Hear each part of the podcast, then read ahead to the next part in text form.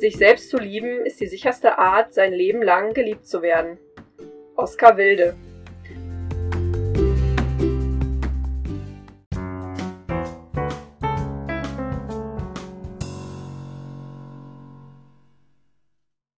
Und mit diesem Zitat begrüßen wir euch herzlich zur neuen Folge des Podcasts Verabredet des Caritas SKF Essens. Mein Name ist Maike van Ackern und ich bin die Leitung der Fachabteilung Mädchen und Frauen in besonderen Lebenslagen und arbeite in der Beratungsstelle Freiraum. Mein Name ist Sarah Hermes und ich arbeite auch in der Beratungsstelle Freiraum. Verabredet ist der Podcast des sozialen Trägers Caritas SKF Essen, kurz CSE GmbH mit Sitz in der Ruhrmetropole Essen. Wir nehmen euch einmal im Monat mit auf eine spannende Reise durch die Themen, die unsere Arbeit begleiten. Dazu verabreden wir uns mit unterschiedlichen ExpertInnen, um mit ihnen über aktuelle und auch gesellschaftskritische Themen zu sprechen. Ja, und heute haben wir uns wieder verabredet. Zu einem Thema, das uns auch manchmal in unserer Arbeit begleitet. Das stimmt, da sind wir wieder gar nicht so fachfremd dieses Mal. Ähm, das liegt daran, weil die Kollegin, die wir uns eingeladen haben, die sich gleich noch vorstellt, ähm, in meinem Bereich arbeitet und Sarah auch mal in der Beratungsstelle gearbeitet das stimmt. hat. Ein Jahr. Ein, stimmt, ein Jahr. Ja. Von daher sind wir gar nicht so fachfremd, aber jetzt wollen wir euch endlich verraten, um was es denn geht. Ähm, wir unterhalten uns heute über Loverboys. Genau. Ja, das erklären wir jetzt auch erstmal gar nicht, sondern lassen das so stehen.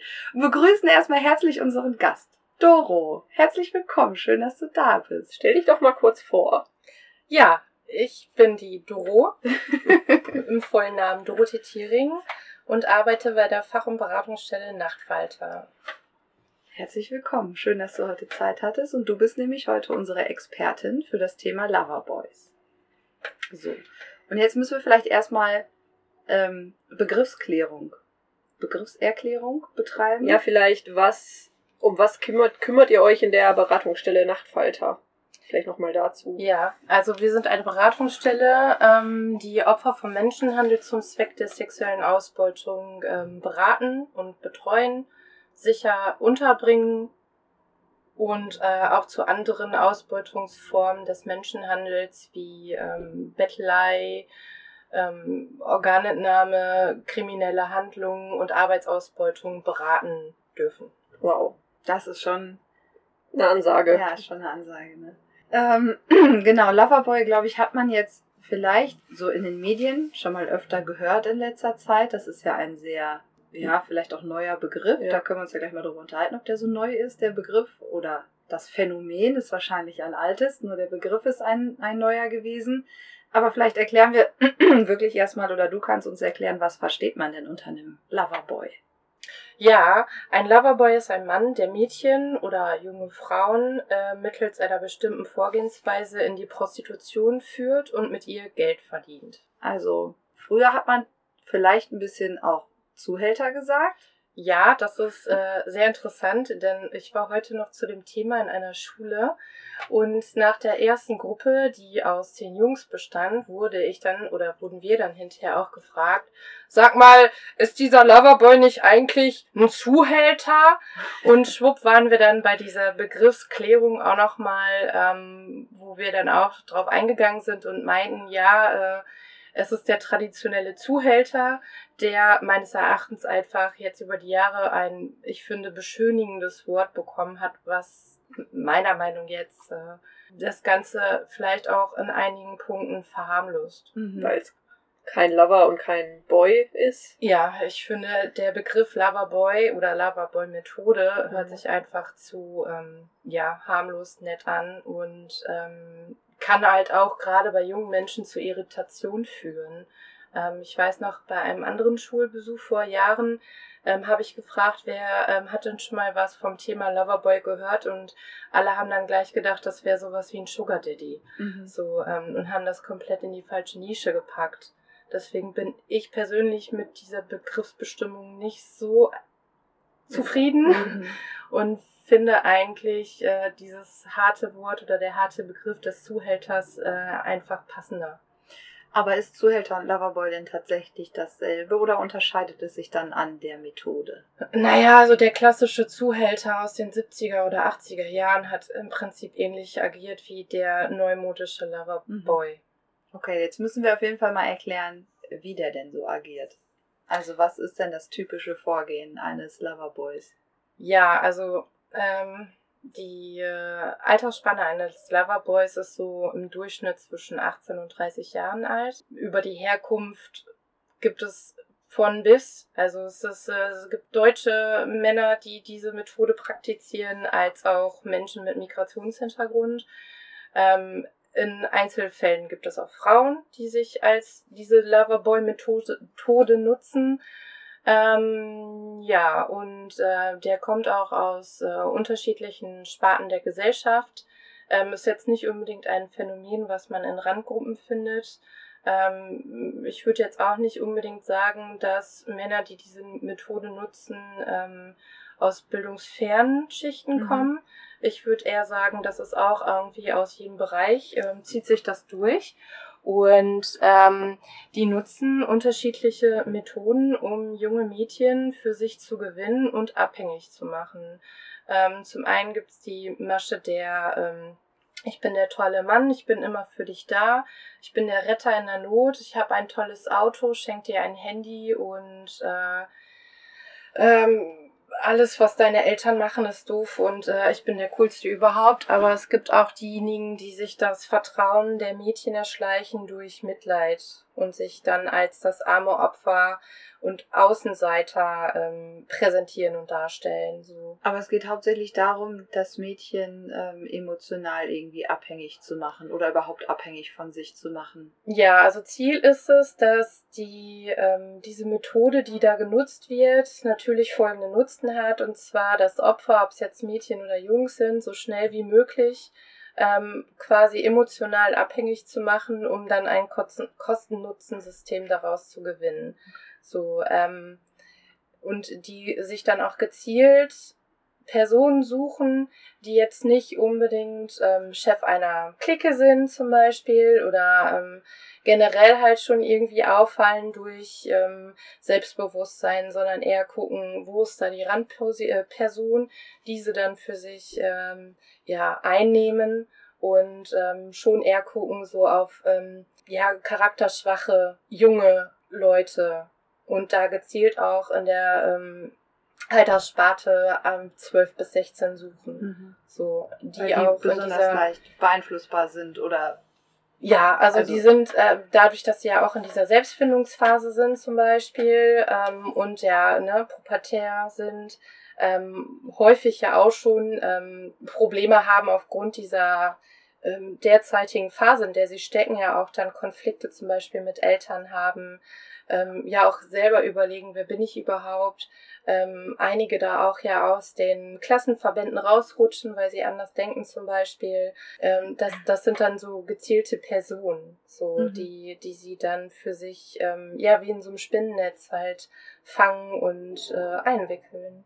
Mhm. Das hört sich finde ich besonders gefährlich an, weil es halt so eine super vulnerable Zeit für die heranwachsenden Jungen sowie Mädchen ist irgendwie, um sich in sowas zu verfangen. Das wäre jetzt noch mal eine Frage gewesen, weil du gesagt hast, Jungen sowie Mädchen. Ähm, sind es denn auch Jungen, die betroffen sind? Also wahrscheinlich ist der Großteil Mädchen, die Opfer eines Loverboys oder der Methode werden, aber ist euch bekannt, ob es da Jungen gibt?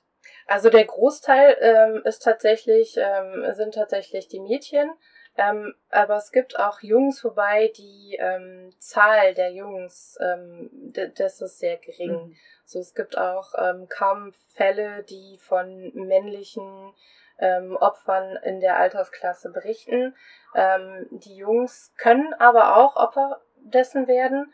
Ähm, wobei da eher so die Richtung äh, ist äh, in ähm, kriminelle Handlungen, ähm, Drogen verkaufen, Zubringer sein. Ähm, also weil ein Loverboy in dem Sinne agiert häufig nicht alleine. Die haben meistens ähm, Verbindungen in Schulen zum Beispiel, ähm, wo sie dann auch äh, diese Zubringer, wir nennen sie Zubringer, ähm, mit denen dann zusammenarbeiten. Und äh, die Jungs werden dann in der Form auch oder in einer Form auch erpresst oder es könnte also der Fall sein, dass sie erpresst werden, um diesem Loverboy halt ein Mädchen ähm, quasi aus dieser, ähm, aus dem Klassenverband mhm. zum Beispiel dann äh, in, in den Kontakt zu kommen. Ähm, und darüber hinaus ähm, machen die auch oder sind die halt auch da, gewillt, da mitzuhelfen, weil Interesse eventuell besteht, in Drogenkonsum auszuprobieren, der Loverboy die so mit besticht. Und äh, dann ist es am Anfang nur jemand, der den Kontakt herstellt und später vielleicht sogar jemand, der ähm, die Mädchen dann abkassiert ähm, und es eben dann nach Hause bringt mhm. oder zum Beispiel auch in Richtung Drogenkurier arbeitet oder Drogenverkauf. Mhm. Du hast ja gerade schon gesagt, du arbeitest in der Beratungsstelle Nachtfalter und ihr kümmert euch um Opfer von Menschenhandel zum Zwecke der sexualisierten Ausbeutung. Ähm, was ist denn Menschenhandel? Das müssen wir mal kurz erklären für unsere Hörerinnen und Hörer. Also, wie wird Menschenhandel definiert? Kannst du das vielleicht in einem Satz irgendwie sagen? Ja, Menschenhandel ist äh, im Strafgesetzbuch verankert unter dem Paragraphen 232. Und das meint, ähm, wer eine andere Person unter Ausnutzung ihrer persönlichen oder wirtschaftlichen Zwangslage oder wer eine andere Person unter 21 Jahren anwirbt, befördert, weiter beherbergt oder aufnimmt, ähm, zur Strafe gezogen wird. Ähm, darunter ist auch schon gemeint, dass bloße Vortäuschen ähm, oder die äh, Anwerbung in Richtung der Prostitution. Rein theoretisch könnte es auch schon so sein, nach der neuen oder nach der veränderten Gesetzeslage, dass ähm, eine Anwerbung, ohne dass was geschehen ist, schon äh, unter Menschenhandel fällt und zur Strafe gebracht werden könnte. Mhm. Okay, also gibt es eigentlich schon eine ganz gute Gesetzeslage in Deutschland, was das Thema Menschenhandel, zumindest wird es bestraft, es steht im Gesetz, es ist ja relativ vielfältig, finde ich auch beschrieben. Also was da schon alles bestraft wird, wenn du sagst auch schon, das, das bloße Anwerben wird bestraft. Ähm, was ist denn, Sarah und ich haben ja manchmal auch in unserer Beratungsstelle mit sehr jungen Frauen zu tun, die dann gerade vielleicht so 18 sind oder 19, aber ja auch schon länger ähm, in der Sexarbeit irgendwie tätig sind, wie auch immer sie da reingerutscht sind. Würde das auch unter Menschenhandel zählen oder ab wann zählt das unter Menschenhandel? Ja, also ähm, die Prostitutionsausübung ab 18 ist ja generell ein schwieriges Thema ähm, in Deutschland und auch darüber hinaus, ähm, was auch häufig ähm, in den Fällen, wo jetzt dann Justiz mit eingeschaltet wird, zum Beispiel kritisch von diesem beäugt wird, da ähm, die Vorstellungskraft dass jemand freiwillig der Prostitution nachgeht, ähm, sehr gering ist, weil die wenigsten Menschen, ich glaube außer uns, ähm, die Bekanntschaft gemacht haben zu Frauen, die freiwillig mhm. der Prostitution nachgehen. Und ähm, ich durchaus auch junge Mädchen kenne, die ähnlich in dem Alter sind, wie du beschrieben hast, gerade 18 sind und das immer herrlich begrüßt habe, wenn die zur Einstiegsberatung auch gekommen sind oder auch Clubbetreiber zum Beispiel darauf hinwiesen, dass es eine Einstiegsberatung gibt und ähm, die dann da zum Beispiel in dem einen Club auch erst arbeiten durften, nachdem die zur Einstiegsberatung waren. Mhm. Und äh, das begrüße ich herzlich. Und ähm, in diesen Gesprächen kriegt man nämlich auch schnell heraus, was so die Beweggründe sind.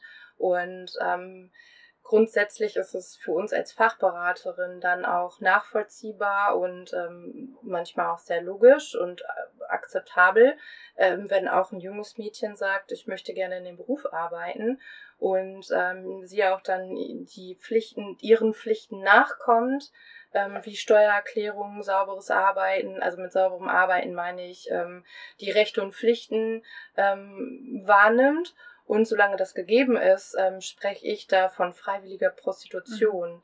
Wenn es da dann natürlich kritisch wird in dem Gespräch und man dann herausfindet, dass es da vielleicht schon einen Mann im Hintergrund gibt, der ihr das dann vielleicht auch schmackhaft gemacht hat, ähm, höre ich immer gut zu und äh, das ist dann diese Grauzone, die sich da dann überlappt und man dann schnell von einer möglichen freiwilligen Prostitution in eine Art Zwangsabhängigkeitsprostitution ähm, sie sich dann wiederfindet. Ja. Was würdest du in so einer Situation, also wenn du jetzt, sage ich mal, raushörst, dass sich da jemand im Hintergrund befindet, was würdest du der Person dann raten? Ähm, ich würde ihr halt ähm, immer meinen Kontakt anbieten ähm, und versuchen, mit ihr auch im Kontakt zu bleiben. Ähm, durch aussuchende Arbeit dann ne, zum Beispiel ähm, auch immer wieder darauf hinweisen, wie wichtig die, ähm, das selbstbestimmte Arbeiten ist und ähm, halt weiter die Geschichte im Auge behalten, sofern das Mädchen überhaupt auch Kontakt wünscht. So, ne? Wir sind ja auch ein freiwilliges ähm, Angebot zum Beispiel aber ähm, äh, dadurch dann halt irgendwie gucken, was läuft da und ähm, schauen, dass das Mädchen die Kontrolle darüber behält. Und wenn ich halt merke, dass es halt tatsächlich eher in eine Zwangssituation rutscht oder sich halt schon befindet, dann auch versuchen, irgendwie ihr immer wieder Hilfe anzubieten, ähm, sodass sie halt weiß, an wen sie sich wenden kann. Mhm. Sollte das der Fall dann sein. Oder aber auch Lösungsmomente zu finden, wenn sie halt sagt, ähm, ich möchte aber gerne in dem Beruf arbeiten, ähm, ihr eine Hilfestellung geben, wie sie sich dann von diesen Menschen lösen kann, zum Beispiel. Wir haben das ja gerade schon angesprochen, also wir gehören ja alle zur selben Abteilung. Ne? Wir sind alle in der Fachabteilung Mädchen und Frauen in besonderen Lebenslagen und haben das ja aber auch bewusst getrennt jetzt, dass wir eben der Nachtfalter sich nur noch um Opfer von Menschenhandel kümmert und äh, Sarah und ich im Freiraum dann eben ähm, sich um die übrigen Sexarbeiterinnen sozusagen kümmern. Ich glaube, das ist nochmal ganz wichtig an dieser Stelle ähm, zu unterscheiden, dass man, also dass wir ja auch immer alle sehr viel Wert darauf legen, dass es eben getrennt wird, Menschenhandel und Sexarbeit und dass Menschenhandel eben zu Recht auch eine Straftat ist und bestraft wird. Und äh, wie du es gerade so schön gesagt hast, manche junge Mädchen oder überhaupt Frauen auch einfach plausible Gründe haben, warum sie denn in der Sexarbeit arbeiten möchten. Und wenn sie es dann, wenn sie ihre Rechte und Pflichten kennen und das eine freiwillige Entscheidung ist, ist ja auch völlig in Ordnung ist, dass sie es tun. Ja. So. Ja. Das war mir nur noch mal kurz wichtig an dieser Stelle zu sagen. Ähm, um nochmal auf Loverboy zurückzukommen, würdest du sagen, dass das, ich meine, das ist irgendwie so eine rhetorische Frage, weil die sich wahrscheinlich von selbst mhm. beantwortet, aber ich frage es trotzdem, ist es ein Phänomen, das nur in Deutschland passiert oder passiert das weltweit? Das passiert weltweit. Auch immer gleich? Ich also sagen, ist die immer Methode gleich, oder? immer ähnlich zumindest? Naja, also jetzt mit diesem beschönigen Wort des Loverboys ähm, ist, wird die Methode überall halt gleich angewandt. Aber wenn man jetzt vom, ähm, ich sag jetzt mal, klassischen Menschenhandel spricht, dann muss das nicht immer diese Masche sein mit äh, Frau verliebt sich in den Mann und geht dann für ihn in die Prostitution. Ähm, also die Form, die ich außerdem noch kenne, ist, ähm, dass äh, Frauen oder Mädchen angeworben werden, ähm, gezielt in Deutschland zum Beispiel oder irgendwo in Europa ähm, einer Arbeit nachzugehen. Es wird ein gutes Leben versprochen, ordentliche Bezahlung. Ähm, und das sind dann die Beweggründe, also die klassischen Push- und Pull-Faktoren im Prinzip, die eine Frau dann veranlasst, ihr Heimatland ähm, zu verlassen ähm, mit der Hoffnung, hier ein neues, besseres Leben mit mehr Geld äh, zu beginnen, um dann natürlich auch irgendwie ihre Familie im Heimatland ähm, zu unterstützen. Mhm. So, und dann reisen die ja an, meistens in einer Gruppe und ähm, werden dann irgendwie in, in einen Club gelockt zum Beispiel oder in eine Privatwohnung und dort wird ihnen dann offenbart, was sie machen müssen und kommen dann da nicht mehr raus, weil sie dann eingesperrt werden, die Pässe werden abgenommen. Ähm, ja, und dann sitzen sie da in ihrer ähm, Situation und haben nicht so die Möglichkeiten, ähm, Hilfe zu suchen zum Beispiel, weil sie die Sprache auch nicht sprechen, ähm, zum Teil auch nicht wissen, wo sie sind. Ähm, Drogen ist da auch ein Thema, äh, um die dann gefügig zu machen und ähm, das ist dann ein Kreislauf. Die werden dann anders erpresst mit äh, Fotos von Familie, ähm, Angst um die Kinder, weil die Täter dann drohen, dass die Kinder umgebracht werden mhm. zum Beispiel. Also wir hatten in der Vergangenheit auch mal einen Fall, da hat die Polizei einen riesen Ring irgendwie hochgenommen und ähm, da war auch eine Kronzeugin dabei und die hat gesagt, ja, ich erzähle alles, aber erst wenn ich weiß, dass mein Kind in Sicherheit ist. Und da haben die dann irgendwie tausend Hebel in Bewegung gesetzt, dieses Kind geholt und danach hat die Frau die beste Aussage überhaupt gemacht. Mhm. Ja, ich glaube, das ist nochmal eine ganz andere Nummer. Also gerade bei Frauen, die aus anderen Ländern kommen, weil man die ja nochmal ganz anders auch unter Druck setzen kann, wie du gerade gesagt hast. Ne? Also ähm, dann auch mit Kindern, die vielleicht noch im Heimatland sind und so weiter und so fort. Ja, funktioniert aber auch bei deutschen Mädchen. Also okay. ich hatte ähm, 2010 Mädchen, die ist dann damals irgendwie, wie alt war die, 17? Mit 15 ist sie halt in diese Zwangsprostitution gekommen. Ähm, den Weg zu uns hat die dann mit der Mutter geschafft. Ähm, die hat auch eine Aussage gemacht und der Täter ist auch ähm, ins Gefängnis gekommen und äh, da war das dann aber auch nicht so dieser klassische Loverboy-Fall, sondern ähm, da war es auch ähnlich, dass es halt irgendwie über Schulkollegen war, die ähm, Fotos gemacht hatten von ihren jüngeren Geschwistern und sie so dann erpresst haben. Mhm. So und ähm, das ist nicht immer nur diese klassische Masche, es ist halt einfacher so.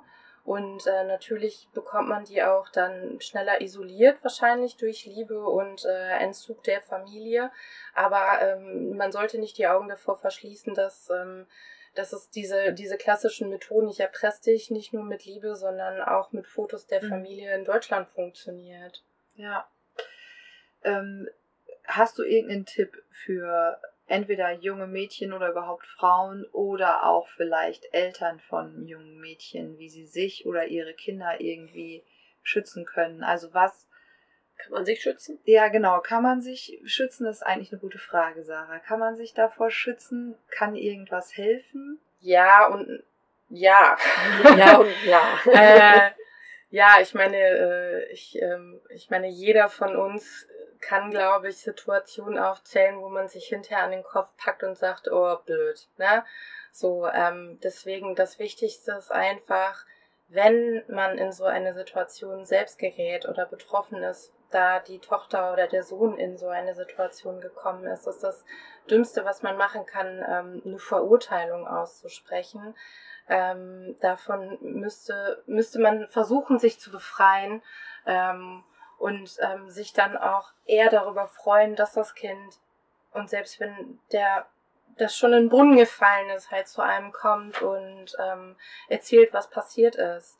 So, und dann ähm, nicht nach hinten gucken, sondern nach vorne gucken, das ist ganz wichtig. Und ähm, wertfrei und neutral sein, was manchmal auch nicht einfach ist, mhm. aber das ist sehr, sehr, sehr wichtig, denn ähm, ansonsten driftet das alles nur noch weiter ab und ich glaube, dass es ähm, möchte niemand. Also weil ich kenne Eltern, die suchen ihre Kinder und ähm, wissen nicht, wo sie sind. Und das kann natürlich dann ne, die Konsequenz daraus sein, wenn man da dann noch weiter drauf rumhackt ähm, und das Kind dann eher irgendwie nicht durch die Fördertür geht, sondern durchs Fenster zurück. Ähm, wie man sich selber schützen kann, ähm, ist natürlich auch ähm, ja, eine Persönlichkeitsgeschichte, wobei ich jetzt auch nicht sagen würde, super selbstbewussten Jugendlichen wird es jetzt nicht ähm, ähm, passieren. Also ich glaube einfach, wenn man einfach mal in eine Situation gekommen ist, wo man vielleicht traurig ist, niemand hat zum Sprechen und dann kommt da jemand und checkt einem seine Ohren und hat Verständnis für alle, dann kann man, glaube ich, noch so gut ähm, reflektiert sein und ähm, es kann einem passieren.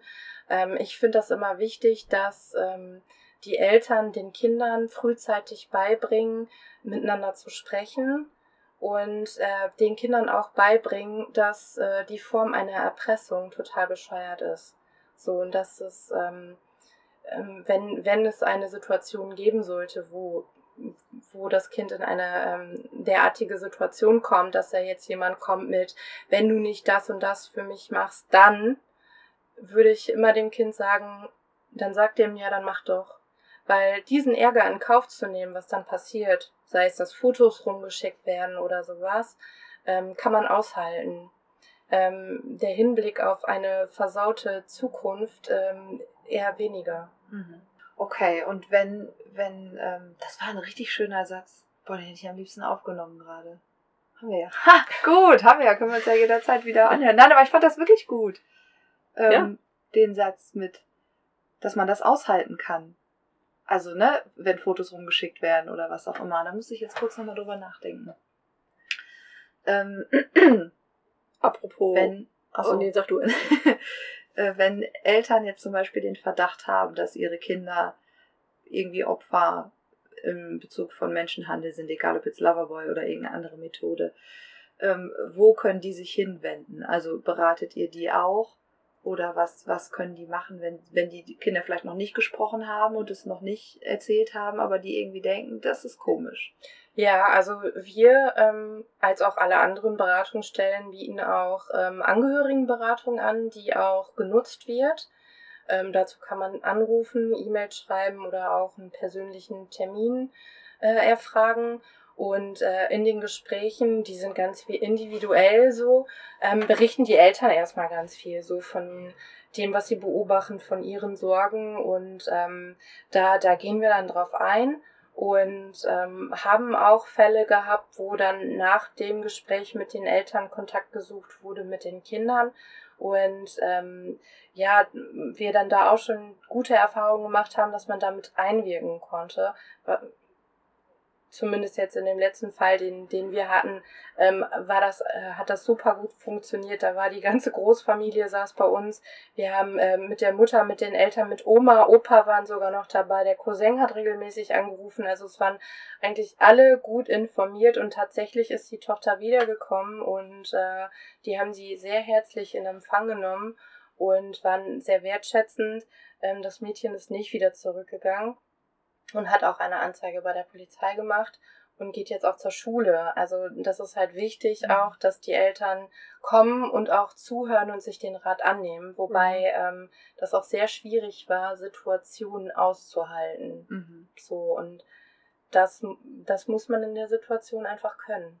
Ja, vor allem ja noch wertfrei zu bleiben, ne? Ja. Das, ja klar. Wenn es halt ein Kind ist, ist halt nochmal was anderes. Ja, ich wollte gerade sagen, das sehe ich wahrscheinlich auch anders, seitdem ich selber Kinder habe. Ja. ja. Dass das nochmal ja. viel schwerer auszuhalten ist. Ähm, ich würde auf jeden Fall nochmal gerne auf soziale Medien zu sprechen kommen, weil wir haben ja vorhin über Zuhälter gesprochen und so die 70er, 80er Jahre und inwiefern spielen denn jetzt die neuen sozialen Medien eine Rolle? Also sowas wie Instagram, Facebook. Wir hatten mal einen Fall, erinnerst du dich? Ja, ja. Da auch ein ganz junges, äh, bevor du antwortest, schiebe ich das kurz rein, ganz junges ähm, Mädchen, die war, glaube ich, auch gerade 18 ja. und die wurde nämlich bei Instagram angeschrieben von irgendeinem Typen, der ihr eben ähm, Geld für Sex geboten hat. Und dadurch ist sie dann eben da so reingerutscht. Also sie fand es selber nicht dramatisch. Hatte auch niemanden jetzt konkret im Hintergrund, aber trotzdem wurde sie halt über Instagram gefragt und mit 17 ist es ja dann auf jeden Fall strafbar. So, ja. keine, keine Frage. Aber Würdest du sagen, dass die sozialen Medien nochmal ein anderes Tor geschaffen haben für, für mögliche Täter? Ja, auf jeden Fall. Also ähm, ich bin ganz fest der Meinung, dass äh, die sozialen Medien die Zubringer-Jungs in den Schulen ablösen mhm. und ähm, also das im Prinzip dann dadurch übergehen und durch diese ähm, intensive Schreiberei, die man dann mit dem Mann oder mehreren Männern, weil man weiß ja jetzt tatsächlich auch nicht, ne, wie viele sitzen da dann hinter mhm. dem Computer und schreiben mit dem Mädchen. Mhm. Ähm, die ja dann noch einfacher irgendwie um den Finger wickeln können, ne? Mit so, ach, und auf dem Bild da hast du so schöne braune Haare und auch da guckst du so traurig, was ist denn da los? Und komm, wir essen mal ein Eis und äh, der, ähm, die, ähm, äh, das, was halt durch dieses Klassische, durch das Persönliche läuft, dieses immer wieder mal treffen. Oh, und jetzt treffen wir uns schon wieder, irgendwie schon zum dritten Mal in dieser Woche. Das kürzt das ab. So, ne, dadurch, dass man über das Handy, jeder hat das Handy in der Tasche, man schreibt unentwegt, äh, man, sobald es bimmelt, nehmen die die ähm, Handys aus der Tasche. Ja, genau, das ist äh, das Wort, was ich gesucht habe. Ja. Und äh, das erschwert das Ganze so. Und die soziale Kontrolle über das Telefon ist ja dann auch nicht da. Von den Eltern wahrscheinlich auch Zum nicht. Zum ne? Beispiel. Ne? So, mhm. ich meine, wenn man sich auf der Straße trifft, das ist ja irgendwo immer jemand da, der einen vielleicht sieht, ne? Ja. Und dann auch mal was Auffälliges berichten kann. So. Aber was da jetzt irgendwie äh, virtuell im Internet geschieht und was da geschrieben wird und was sich da vielleicht rumgeschickt wird, sieht ähm, niemand. Das sieht niemand. Und hat vielleicht, ja haben vielleicht Eltern auch keine Ahnung von, weil das halt eine ganz andere Generation ja, ist. Und so, ne? Also ich stelle mir das gerade vor, wenn meine Kinder mal älter sind. Ich meine, was ist die Alternative? Was willst du machen? Du kannst ja auch nicht ständig das Handy deines Kindes kontrollieren. Also kannst du schon, aber ist halt auch scheiße so. Ja, ne? fällt er dann eher mit Umgang mit sozialen Medien, ne? Ja, also-. Genau, du musst ja irgendwie versuchen, die schon so früh wie möglich dafür zu sensibilisieren, dass eben nicht, ähm, weiß ich nicht, wer auch immer hinter dem Account stecken muss, der da so vorgibt zu stecken und so und dass sie eben auch da, wenn äh, irgendwelche Dinge passieren, das einem jederzeit erzählen können. Aber ich weiß noch, also als ich jugendlich war, gab es irgendwann ein Handy. So alt sind wir ja schon, irgendwann gab es ein Handy. Aber es gab früher ähm, ICQ. Das kennt ihr bestimmt Ja, auch noch. und den AOL-Chatroom, also was, was ich damit für, für Gestalten Genau. geschrieben habe, das, da Das denke ich, das war halt, auch so ne? eine Situation, wo ich mir heute denke, ai, ai, ai, ai. Ja, also da bin ich, glaube ich, auch hier und da mal knapp äh, so einer Ja. Nummer entgangen, Ja. weil. Und ich glaube, das können viele aus unserer Generation. ja, und damals war es ja auch Sagen. noch super unbekannt. Also das Total. waren ja wirklich so die Anfänge von Social Media irgendwie. Ja. Und Ich Ja. hatte Internet mit 20, bin da raus. okay, das ist auch wiederum gut. Ja, klar. Also natürlich. Also es war halt unbeschwerteres Leben. Ne? Ja, So, aber ja, man hat jetzt die Situation und wie du das sagtest, ne? Also man muss den Kindern das halt früh genug äh, an die Hand geben und irgendwann kommt der Punkt, da kann man diese ganzen Sperren ins Handy nicht mehr einbauen. Also ich meine, auf der anderen Seite ist es ja auch so ein Konflikt, ne? Willst du einem 15-Jährigen dann vor seinen Freunden sagen, du darfst das jetzt nicht und äh, Ja, und willst du alles kontrollieren, weil du ja auch irgendwann mal mit Vertrauen arbeiten musst? Also du musst ja deinem Kind oder deinen Kindern ja auch mal vertrauen, dass sie dir vertrauen, dass sie dir halt eben auch Dinge erzählen würden und so. Das ist eine echt schwierige Nummer, ne? Das ist halt so eine Gratwanderung wahrscheinlich, ne? Ja, glaube ich auch. Wenn du so ein Elternhaus hast, die mit so, so viel Pädagogik, sage ich jetzt mal, arbeiten. Aber viele der Betroffenen kommen ja auch aus ganz anderen Verhältnissen oder ganz, ganz anderen Zuhause, das vielleicht auch gar nicht liebend oder wertschätzend oder irgendwie interessiert Das an ist dem. auch gar nicht interessiert, was Menschen das Kind ist- so macht am Handy oder so. Überhaupt. ja, oder so Eltern grundsätzlich. auch die ganze Zeit arbeiten, gar Genau. nicht vor Ort sind. Ja. Ne? Das, das ist ja auch dann der Punkt. Also, Oder dann ja auch wieder keine Ahnung haben. Also Das das kommt merke ich dazu. ja jetzt auch schon, ne? Ja, Äh, so mit Mitte 30 hast du ja auch schon keine Ahnung mehr, was bei 14-Jährigen Ach, die haben heute eine Band abläuft, die ne? kannte ich gar nicht. Ich musste hinterher erst mal googeln. ja, dann ist es heute TikTok oder keine Ahnung was. Ja. Ne? Kenne ich auch nicht, weiß ich nicht, was das ist. das ist ja auch nicht mehr langlebig, also dann kommt es halt gibt ja jede Woche was Neues. Jahren was. Neues irgendwie, ne? Könnten wir eigentlich mal eine extra Folge drüber machen. Ja. Über Social Media und Ja, Kinder jeden und. Jugendliche. Auf jeden Fall. Falls da jemand Experte ist, bitte bei uns melden. Genau. Werbung hier. Wir Ja. nehmen Bewerbung an. Ja. Ähm, du hast vorhin schon gesagt, dass es mehrere Beratungsstellen gibt von euch. Also nicht von, also Nicht von der Die- CSE, nicht von der CSE, sondern Von die mit. Betroffenen von Menschenhandel arbeiten. mehrere Fachberatungsstellen. Wie viele seid ihr denn? Oder wie seid ihr aufgestellt? Wie arbeitet ihr zusammen? Wie seid ihr vernetzt? Seid ihr ja, vernetzt? wir sind vernetzt und zwar über den Koordinierungskreis gegen Menschenhandel mit dem Sitz in Berlin, kurz KOK e.V. Und ähm, wenn ich mich jetzt nicht vertue, müssten das 36 Mitgliedsorganisationen sein. Aus ganz Deutschland. Aus ganz Deutschland, ja. Ähm, es gibt Bundesländer, die haben erst vor kurzem eine Beratungsstelle gehabt, weil gesagt wurde, Menschen eine Prostitution haben wir nicht. Okay, so eine Äh, steile These. Bei uns ja genauso, ne? Die jetzt aber äh, Gott sei Dank im Aufbau sind. Und ähm, dann gibt es Bundesländer, die haben eine Beratungsstelle. NRW hat zum Beispiel acht Beratungsstellen. Ähm, Ganz gut aufgestellt. NRW ist wie immer, ich möchte das nochmal betonen, auch da sehr gut aufgestellt, wie mir scheint. Aber ja auch ein großer Ballungsraum, ne? Also leben Ja, stimmt. Menschen. äh, die Ja, stimmt. Aufstellung der Beratungsstellen hat auch was damit zu tun, dass ähm, diese ganzen Fälle damals aufploppten, Ende 80er, Anfang der 90er, ähm, ja, mit Eröffnung der ähm, Mauer. Und äh, hier halt dann der ganze Schwall und ähm, Umschlagplatz halt auch war. In NRW Mhm. bist du halt schnell überall. Du bist schnell im Norden, im Süden, du bist schnell in den anderen Ländern. Aus Osteuropa bist du über der Autobahn auch schnell hier. Und ähm, somit kam das dann, dass äh, die Anfrage oder halt ne, viele Fälle waren da äh, und ähm, die, äh, das Ministerium dann sagte oder Land NRW ähm, meinte, äh, wir müssen da jetzt sofort was tun. Ähm, weil das kann halt nicht sein, dass hier Frauen ähm, ausgebeutet werden. So, und dann haben die Anfragen gestellt und zack, zack, zack, ähm, ist das errichtet worden. Mhm. So, mit äh, Fortbildung für Polizei, Gericht und so weiter und so fort. Mhm. So, damals war ja der Andrang aus der Ukraine und aus Russland sehr hoch, dass Frauen auch ähm, gezielt mit Männern verheiratet wurden, aber ähm, nicht um die dann glücklich zu machen, sondern ähm, das war einfach nur Mittel zum Zweck, dass die dann so an die Aufenthaltsgestattungen oder Aufenthaltserlaubnisse kamen, aber schon mit dem Ziel, die Frauen in die Prostitution zu bringen. So, also da gab es einige Fälle von. Mhm. Okay, aber ihr seid ähm, bundesweit mit 36 ungefähr ähm, Beratungsstellen dann vernetzt im KOK. Über den KOK. Oder über den Ja, KOK. genau. Da sind wir eine Mitgliedsorganisation. Mhm. Und die Beratungsstellen arbeiten aber alle gleich oder gibt es da irgendwie Unterschiede? Also, ähm, das, da gibt es Unterschiede, weil jede also hat ja einen anderen Träger. Mhm. Ähm, einige sind es, es gibt Vereine, einige sind auch bei der Diakonie. Ähm, Caritas International ist auch als Träger zum Beispiel mit als ähm, Mitgliedsorganisation dort angedockt. Ähm, das äh, kommt auf die Inhalte an, welchen Träger, also was, was ist das Ziel? So, ähm, alle Beratungsstellen, die halt auch als Funktion der Beratung mit Betreuungsmodell arbeiten, haben Möglichkeiten der Unterbringung.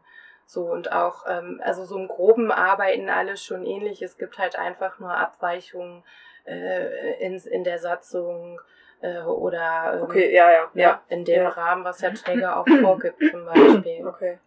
Aber KOK ist dann auch eine Adresse für ähm, Menschen, die Informationen haben möchten, beziehungsweise da kann man auch gucken, ähm, wo es die verschiedenen Fachberatungsstellen gibt in Deutschland. Also falls wir jetzt Hörer hätten aus, keine Ahnung, Sachsen-Anhalt, wäre für, für die ähm, der Nachtfalter etwas weit weg. ja, also genau, also über die Seite des KOKs kann man neben Informationen auch die Seite oder halt äh, gibt es eine Deutschlandkarte, die kann man anklicken. Ähm, da gibt es dann die Verweise zu den einzelnen Beratungsstellen deutschlandweit, als auch ähm, über die Grenzen hinaus. So und auf Anfrage ähm, können die einem auch äh, Hilfestellung bieten, wenn es jetzt um Beratungsstellen im EU-Ausland oder ähm, außerhalb dessen dann auch gibt. Also da ähm, gibt es viele Informationen und Adressen. Sehr gut. So ähm, nicht nur zu äh, Menschenhandel, auch zu Prostitution wird informiert und allen weiteren Ausbeutungsformen auch. Mhm. Okay, also wenn da jemand betroffen ist, kann man mal auf die Seite des KOK gehen und da am besten gucken, was denn die nächstgelegene ähm, Fachberatungsstelle ja. irgendwie ist. Ja, genau. das ist doch gut. Und wahrscheinlich gibt es da ja auch schon Infomaterial, wo man sich zumindest mal durchlesen kann, genau. was ist Menschenhandel und all diese ganzen Geschichten. Genau. Ja, das ist gut. Das äh, verlinken wir für euch nochmal in der Folgenbeschreibung. Dann kann man da direkt drauf zugreifen. Ja, da sind wir schon quasi auch wieder am Ende. Ja. Oder hast du noch was? Ich könnte noch äh, 100.000 Fragen stellen, aber dann artet es vielleicht ein bisschen im Fachchinesisch aus. Das möchte ich nicht allen antun. Ich glaube, dass wir einen guten Überblick ähm, über das Thema über diese Methode gegeben haben. Ja. Und ja. man darf ja nicht vergessen, dass das Thema Menschenhandel noch viel, viel umfassender ist. Das war jetzt eine kleine, ein kleiner Einblick in etwas, das halt viel, viel größere ja. Auswirkungen und Ausbeutungsformen und wahnsinnig hat. komplex ja auch ja. einfach ist. Also, ne, das ganze Thema Menschenhandel ist ja, ja das kann man nicht in fünf Minuten und auch nicht in einer Stunde erklären. Da braucht man schon ein bisschen mehr Zeit für. Aber zumindest ähm, glaube ich, können jetzt alle Hörerinnen und Hörer was mit dem Begriff Loverboy irgendwie anfangen und wissen vielleicht auch, ähm, worauf es wichtig ist zu achten bei Freundinnen, Bekannten. Oder falls jemand zuhört und sich denkt, hm, könnte jemand sein, den ich kenne, habe ich irgendwie schon mal gehört. Genau, kann man sich ja auch jederzeit äh, wahrscheinlich anonym an euch wenden. Auf jeden Fall. Ja, auf jeden Fall. Genau, da beratet. Auch das verlinken wir nochmal in der Folgenbeschreibung via Mail oder Telefon oder was auch immer dann der beste Weg für die Person ist. Sehr gut. Gut. Ähm, ja, Doro, danke für deine Zeit heute Bitte, und bitte. dein Expertinnenwissen. Ja, Ja, Am Ende haben wir immer noch ähm, die. Frage, ob du noch was sagen möchtest. Also irgendwas, was dir wichtig ist, dass du immer gerne loswerden möchtest und was jetzt alle noch hören sollen. Oder was so, was du auch gerne Schulklassen sagst oder einfach den Menschen gerne mitgeben möchtest zu dem Thema. Schweigen ist Silber, Reden ist Gold. Also drüber sprechen ist Ja. einfach das Wichtigste. Und an die Eltern bitte, nur weil ihr Kind jetzt eine Wesensveränderung macht und von heute auf morgen irgendwie ähm, den Zopf in wellige Haare ähm, verändert und anstatt einer Hose einen Rock anzieht, muss das nicht gleich bedeuten, dass da jetzt gerade was schief läuft, sondern das sind auch ganz normale äh, Entwicklungsprozesse, die da ablaufen, äh, aber trotzdem hinterfragen und ein Auge drauf behalten und ähm, kritisch beäugen, wenn ein 14-jähriges Mädchen auf einmal mit einem 18-jährigen Jungen nach Hause kommt. okay. Gut, danke, Doro. Auch nochmal für die Worte am Schluss. Ach genau. Und Und desto toller die Eltern den Freund finden, desto schneller ist auch wieder weg. okay, also auch noch ein ganz wichtiger Tipp. Gar nicht so gegen den Freund zu schießen und zu sagen, der ist doch nichts für dich und der ist doch viel zu alt oder was auch immer. Ja, wenn wir mal zurückblicken auf die Jugend, Ja, das doch stimmt. Trick 17. Also meine Mutter hat mir den mal irgendwann erzählt und ich sagte, ah, ganz schön klug. ja, Hm. das stimmt. Immer, ach, das ist ja toll. Mein zukünftiger Schwiegersohn. ja, okay. Also wachsam bleiben, alles beobachten, sich bei Bedarf an euch melden und ansonsten einfach gut aufpassen. Schöne Schlussworte. Vielen Dank. Doro. ja, danke dir. Ja, wir hoffen, das war ähm, heute interessant für euch. Und für uns war es ja jetzt nicht so ein wahnsinnig neues Thema, muss man ja auch sagen. Ja, aber ich finde es immer wieder spannend, irgendwie, sich Ja, das das so vor Augen zu führen, was Menschen Menschen antun können. Ja. Aus Geldgier Aus oder Profit. Gier oder aus Profit Ja. irgendwie, ne? Also das finde ich immer faszinierend, mit was für Versprechungen man Menschen, denen es eh schon nicht gut geht, gerade in einer Situation, aus welchem Grund auch immer, dann auch mal genau da reingeht und diese Hoffnung nimmt und sie einfach zerdrückt. Ja. So. Also die Hoffnung, dass man halt gemocht wird, dass man Zuspruch bekommt und dass einfach nochmal so schön mit den Füßen getreten wird. Das finde ich dann irgendwie nochmal besonders erniedrigend. So. Ist es auch, auf so vielfältige Art und Weise, ne? Ja.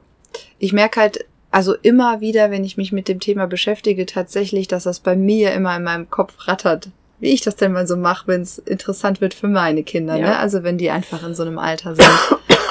ähm, ja, wo, wo sie potenziell auch einfach gefährdet sind, solchen Menschen zu begegnen. Ich glaube, Ja. konkret kann man da gar nicht so viel machen. Im besten. Fall hast du deinen Kindern alles Nötige mitgegeben und da, um dann Im besten Fall, ja. in der Situation einfach auch best, bestens entscheiden zu können. Ich meine, als Eltern hast du da, wie wir auch gehört haben, nur noch einen kleinen Einflussbereich. Ja. Gerade in dem Alter, wo dann sich auch äh, Pubertierende äh, von den Eltern abgrenzen. Das ist ja auch gerade der Bereich, wo sie halt selbstständig werden wollen und Ja. auch nicht mehr alles erzählen und Genau, ne? das ist, und das ist ja genau das, was dann auch die Täter ausnutzen, Genau. weil es halt eh schon so eine Ja. vulnerable Zeit irgendwie ist. Ne? Ja. dann würde ich sagen, verabschieden wir uns für heute und passt auf euch auf. genau, passt auf euch auf. Wir verlinken nochmal alles Nötige in der Folgenbeschreibung und ähm, dann hören wir uns wieder in vier Wochen. Bis dann. Bis dann.